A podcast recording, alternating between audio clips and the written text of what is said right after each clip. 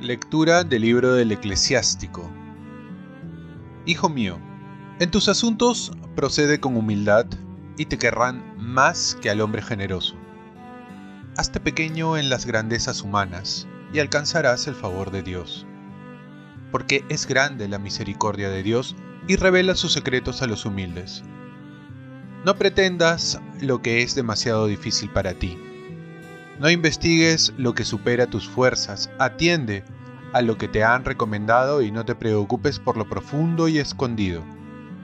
No te preocupes por lo que te excede, aunque te enseñen cosas que te desbordan. Son tan numerosas las opiniones de los hombres y sus locas fantasías los extravían. Palabra de Dios.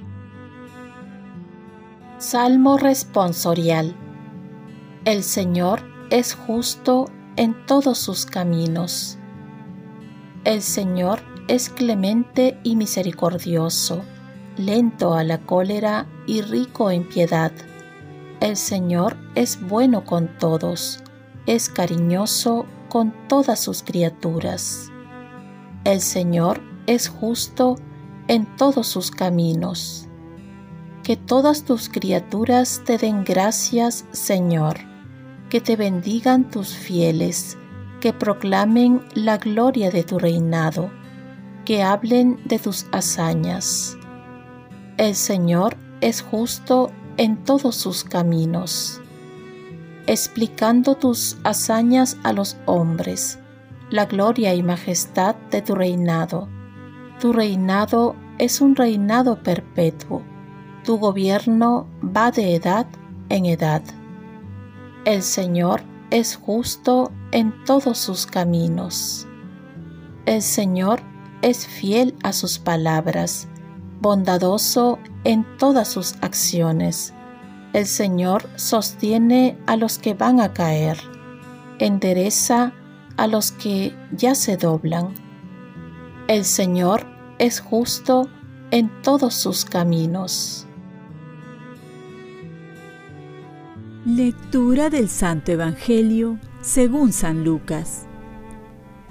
En aquel tiempo, Jesús bajó a Cafarnaúm, ciudad de Galilea, y los sábados enseñaba a la gente. Ellos se quedaban asombrados de su enseñanza porque hablaba con autoridad. Había en la sinagoga un hombre que tenía un demonio impuro y se puso a gritar con fuerza. ¿Qué quieres de nosotros, Jesús Nazareno?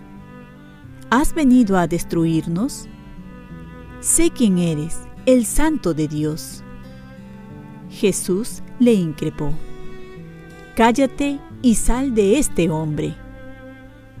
El demonio salió de él, arrojándolo al suelo sin hacerle ningún daño. Todos quedaron asombrados y comentaban entre sí. ¿Qué tiene su palabra?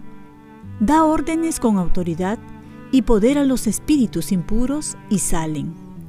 Y su fama se extendió por todos los lugares de la región. Palabra del Señor. Paz y bien, la confesión es lo más terrible para los demonios.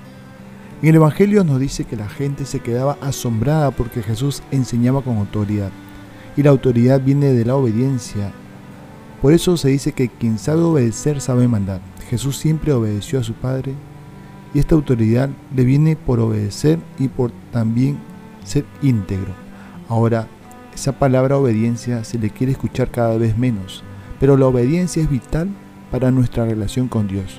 Despojarse de nuestros intereses para buscar la voluntad de Dios y así hacer el mayor bien. Jesús hace un exorcismo y hace ver claramente que si el demonio tiene poder y por ello no hay que abrirle las puertas, también es verdad que Jesús tiene un poder superior. El demonio se le somete a Dios y no puede hacer nada sin su autorización. No vamos a tener nosotros un caso de exorcismo, es muy remoto, pero es verdad también que debemos acudir a Jesús para que nos expulse tantos demonios que nos invitan a vivir en el egoísmo, en la vanidad, en la lujuria, en la depresión. Tenemos que acudir a Jesús para que los expulse. Y esto lo hace a través del sacramento de la confesión. Al demonio no se le puede dar tiempo ni tregua. Hay que expulsarlo de nuestras vidas, evitando el diálogo que nos trae mediante la tentación.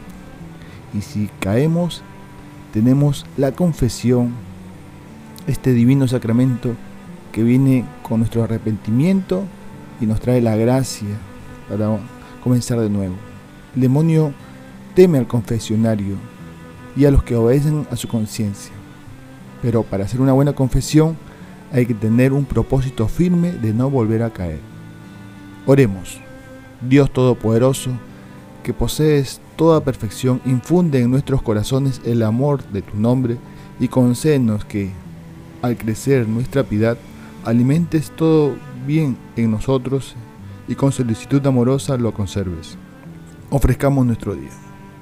Dios Padre nuestro, yo te ofrezco toda mi jornada en unión con el corazón de tu Hijo Jesucristo, que sigue ofreciéndose a ti en Eucaristía para la salvación del mundo. Que el Espíritu Santo sea mi guía y mi fuerza en este día, para ser testigo de tu amor con María, la Madre del Señor y de la Iglesia, te pido por las intenciones del Papa. Con San José Obrero te encomiendo mi trabajo y mis actividades de hoy, para que se haga en mí tu voluntad. Y la bendición de Dios Todopoderoso, Padre, Hijo y Espíritu Santo, descienda sobre ti. Cuenta con mis oraciones, que yo cuento con las tuyas y que tengas un santo día.